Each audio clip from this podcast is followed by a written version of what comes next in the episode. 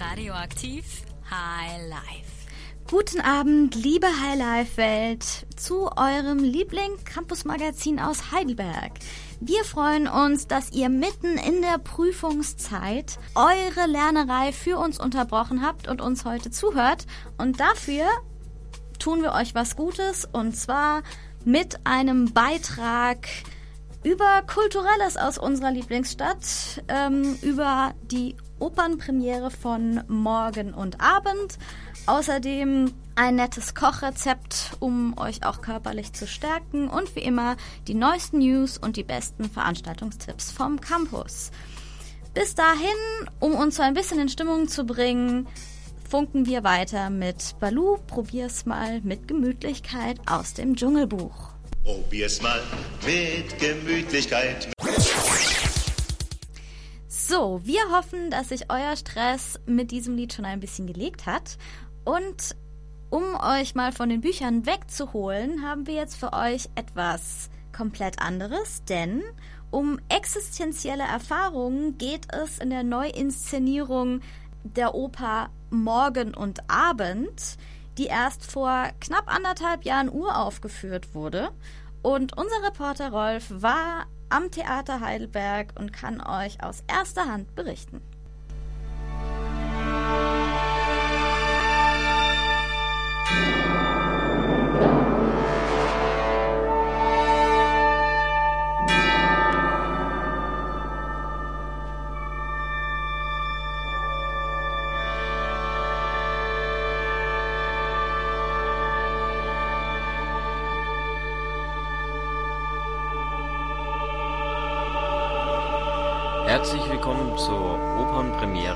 Morgen und Abend von Georg Friedrich Haas in einer Neuinszenierung unter der Regie von Ingo Kerkhoff, basierend auf dem Werk des norwegischen Schriftstellers John Fosse.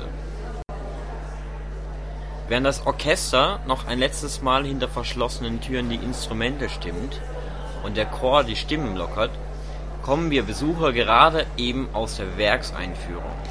Leider ist der Maestro Georg Friedrich Haas heute nicht im Haus, aber er wird die Einführung am 10. März übernehmen.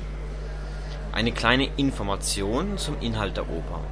Uns wurde vorab verraten, dass die Oper die erste und die letzte Stunde im Leben des Fischers Johannes in Szene setzt und dadurch auf eine zwar ans Herz gehende Art aber auch sehr tröstlich der Fokus auf das Abschiednehmen und die Verworrenheit des Sterbeprozesses multiperspektivisch gelegt wird. Wie viel der üblicherweise mikrotonalen Arbeitsweise von Haas in der sehr frischen Neuinszenierung steckt, bleibt auf eine allgemein gespannte Weise noch abzuwarten, aber lassen wir uns überraschen. So, ich habe vor mir eine spontane Opernbesucherin.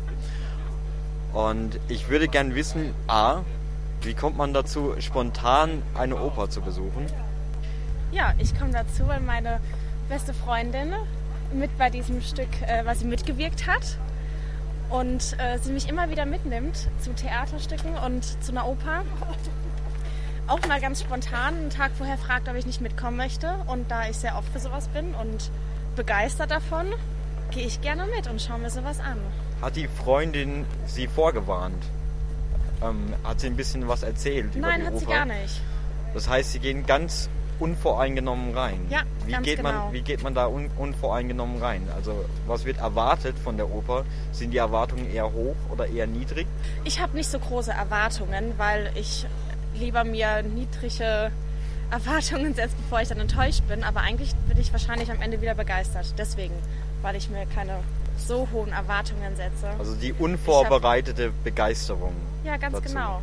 Ich will mich dann spontan vor Ort davon mitreißen lassen. Und die Oper Morgen und Abend, sehr kontrastiver Titel. Was denkt man dabei, wenn man, wenn man nur den Titel hört, Morgen und Abend? Mein erster Gedanke war mein Tagesablauf, mein Leben. Wie sehr sich das verändert von morgen zu Abend. Wie der Tag am Morgen beginnen kann, am Abend endet.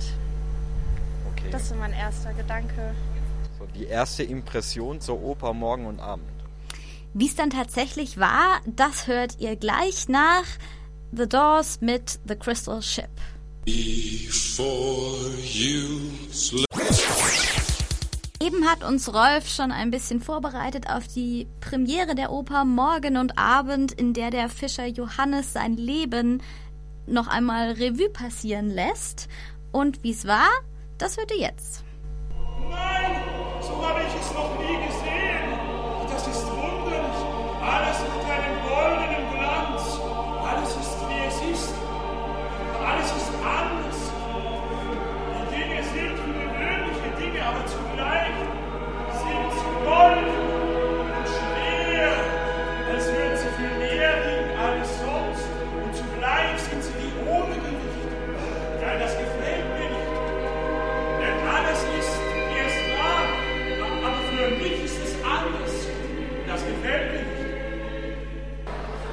Unbequem war die Oper für Sie heute?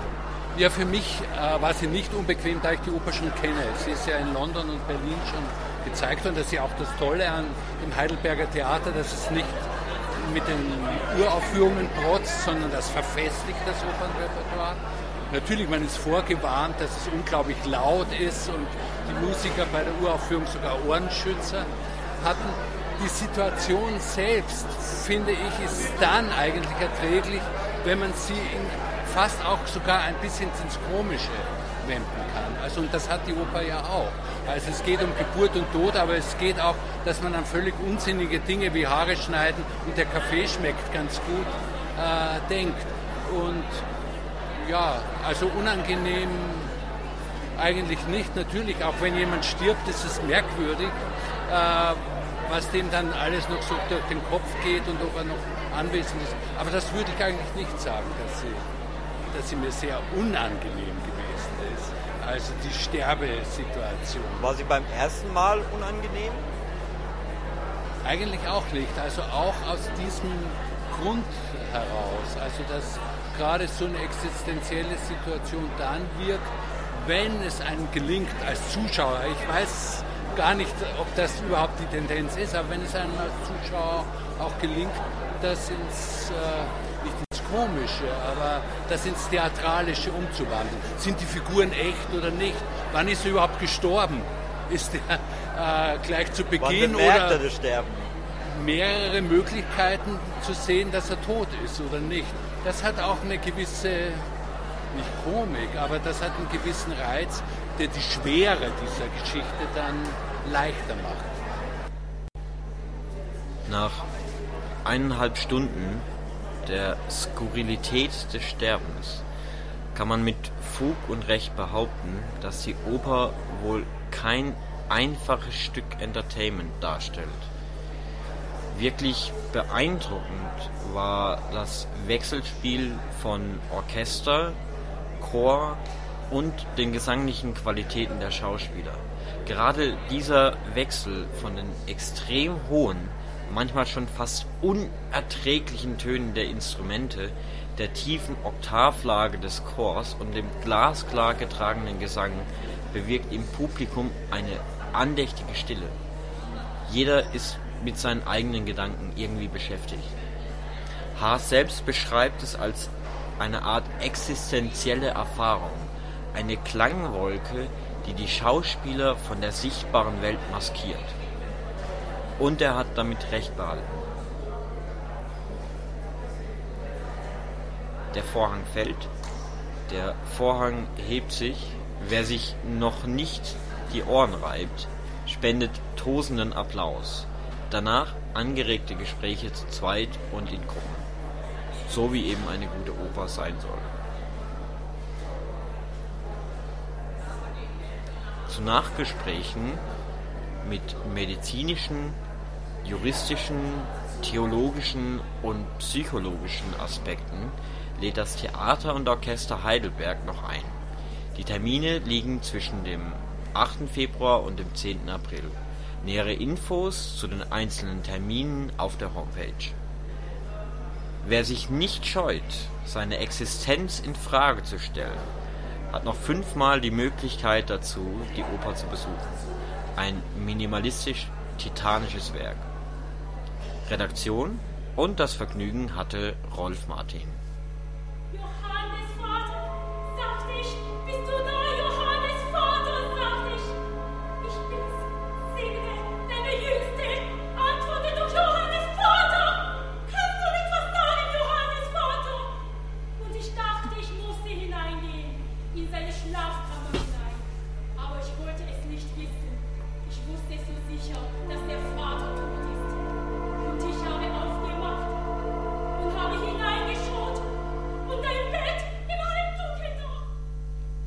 Eine hörenswerte Oper also, die ihr in den nächsten Wochen nach euren Prüfungen noch anschauen könnt. Und wir funken weiter mit Letters to Chloe, I Want You to Want Me.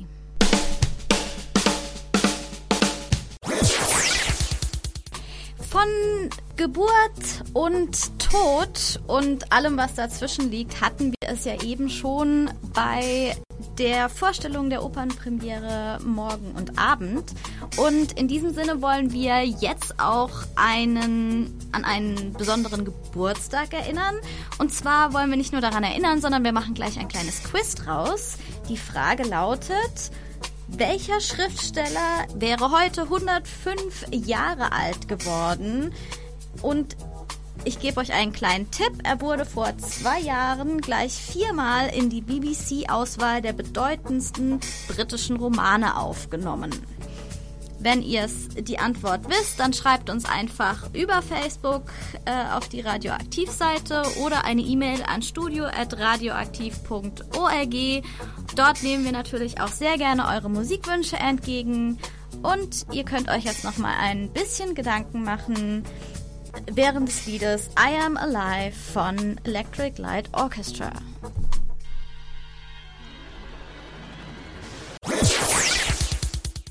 Gleich in High Life. Wir haben eben schon uns viel mit Kultur beschäftigt, mit der Oper, mit einem britischen Schriftsteller, dessen Name ihr immer noch erraten könnt bis nach den Nachrichten. Und in der nächsten halben Stunde geht's frisch und fröhlich weiter mit einem leckeren Rezept, äh, damit ihr über das ganze Lernen euren Magen nicht vergesst und mit den besten Veranstaltungstipps vom Campus. Bleibt dran!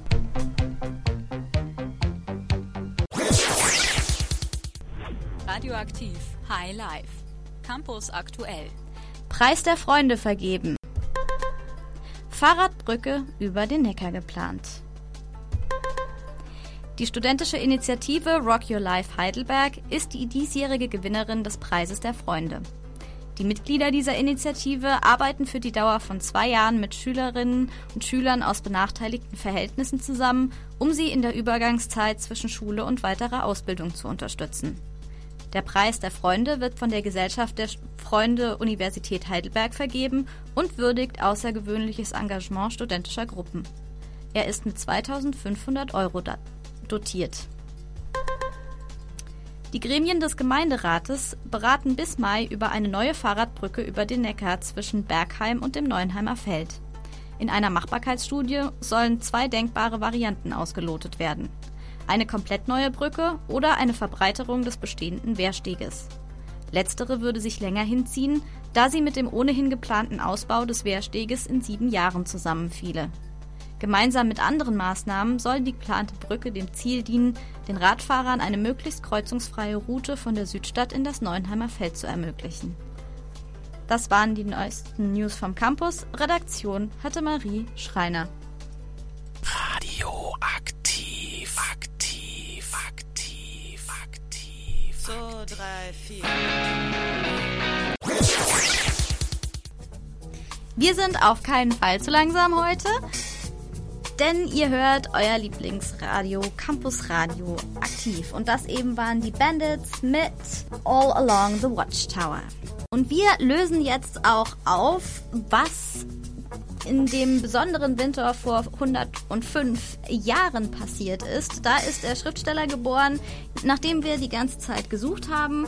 Und Theresa hat uns geschrieben und aufgelöst. Es ist natürlich Charles Dickens. Ein wirklich berühmter britischer Schriftsteller, der sich in seinen Romanen viel mit äh, der viktorianischen Zeit und deren Missständen auseinandergesetzt hat, der aber in vielen Romanen doch immer ein sehr positives Fazit hatte. Und zwar hat er unter anderem in seinem ersten Roman Pickwick Papers geschrieben, es gibt dunkle Schatten auf der Erde, aber ihre Lichter werden durch den Kontrast umso stärker. In diesen Zeiten und gerade auch in Prüfungszeiten vielleicht ein inspirierendes Zitat. Und bei uns geht es jetzt erstmal weiter mit Flowers in Your Hair. Das war nämlich der Musikwunsch von Theresa.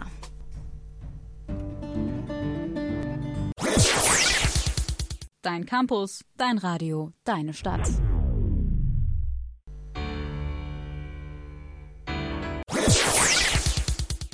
Das war unschwer zu erkennen Michael Jackson mit Will You Be There und wir sind noch da und liefern euch jetzt einen Klassiker für den Heißhunger nach einem anstrengenden Lerntag und zwar die Campusköche mit Lasagne. Campusköche.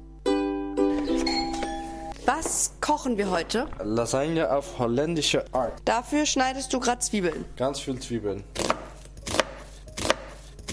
Die Zwiebeln werden jetzt angebraten. Und jetzt, wenn die Zwiebeln angebraten sind, füge ich diesen Rinderhackfleisch dazu. Rinderhackfleisch ungefähr 200 Gramm pro Person. Während alles vor sich hin bratet, schon mal die Paprika schneiden. Wenn die Paprika fertig geschnitten ist, dann schon mal die Zucchini halbieren und in dünne Scheiben schneiden. Die Paprika dann zum Fleisch hinzufügen, den Lauch klein schneiden Mhm. Kleine Ringe. und schließlich die Zucchini dazu.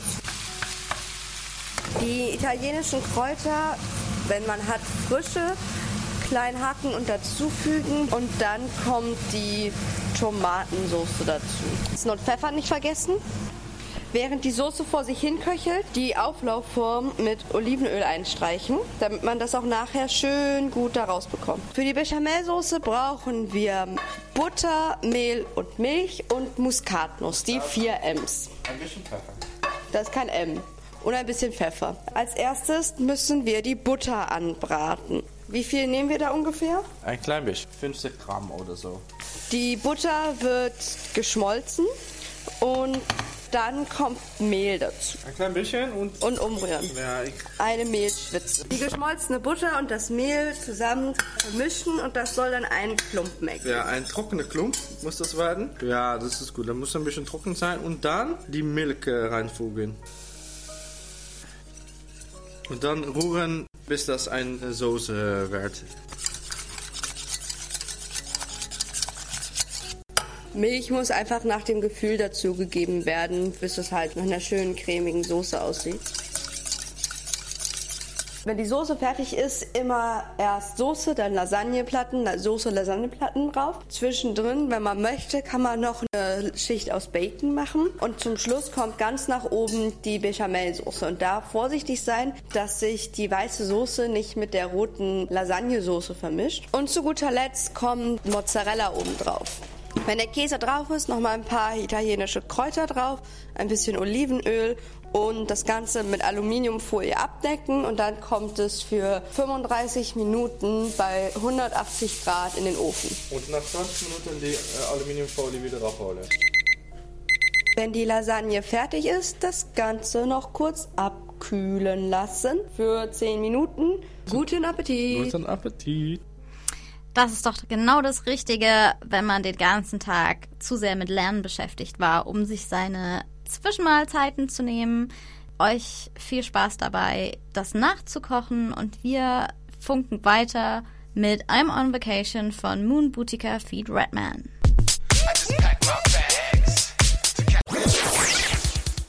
Ferien haben wir noch nicht, aber dafür geht auch bei uns in Heidelberg noch genug ab und wir sagen euch wo.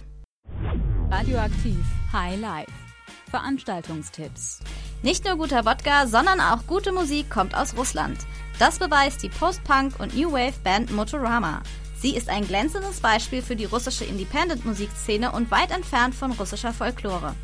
Wer sich sorgt, er könne die Texte nicht verstehen, sei beruhigt. Auch der nicht russisch sprechende Studi ist bei Songs wie By Your Side oder Tell Me super aufgehoben. Alle, die jetzt neugierig geworden sind oder auch die, die Motorama bereits kennen, können die Band am Freitag ab 20 Uhr in der Halle 02 sehen und hören. Tickets kosten 17,50 Euro. Ihr wollt zu Ende des Semesters richtig ausmisten, seid auf der Suche nach Schnäppchen oder habt einfach Lust, ein bisschen die Schätze anderer zu durchstöbern? Dann kommt am Samstag von 10 bis 15 Uhr zum Campus Flohmarkt im Marstallhof. Gegen eine Standgebühr von 3 Euro könnt ihr einen eigenen Stand aufbauen und euch ein Taschengeld für den nächsten Urlaub dazu verdienen. Für alle anderen gilt, stöbern und feilschen, was das Zeug hält. Mit einem Kaffee nach dem Mittagessen lässt sich ganz gemütlich über den Flohmarkt schlendern. Und wer weiß, vielleicht findet ihr ja einen unentdeckten Picasso. Lasst euch diese Chance nicht entgehen. Zu guter Letzt noch etwas für diejenigen, die seit der letzten Klausur nicht mehr lachen können und für die, die einfach ihre Lachmuskeln trainieren wollen. Für gute Laune sorgt ebenfalls am Samstag Bros Comedy mit der Mixshow im Frauenbad. Vier deutschsprachige Comedians geben bei ihren jeweils 20-minütigen Auftritten alles, um das Publikum mit ihren Pointen in Euphorie zu versetzen. Los geht's um 19.30 Uhr, der Spaß kostet euch 14,40 Euro. Das waren die besten Veranstaltungstipps vom Campus. Redaktion hatte Patricia Seitz. Und ich darf mich jetzt auch schon verabschieden für diese Woche. Es war eine schöne volle Sendung. Wir hatten Kultur dabei, wir hatten kulinarisches Wohl dabei und wir wünschen euch ganz viel Erfolg beim Endspurt für die Prüfungen und einen guten Start in die vorlesungsfreie Zeit. Freuen uns, wenn ihr nächste Woche trotzdem wieder zuhört. Heute war am Mikrofon Marie. Macht's gut. Radioaktiv. Aktiv.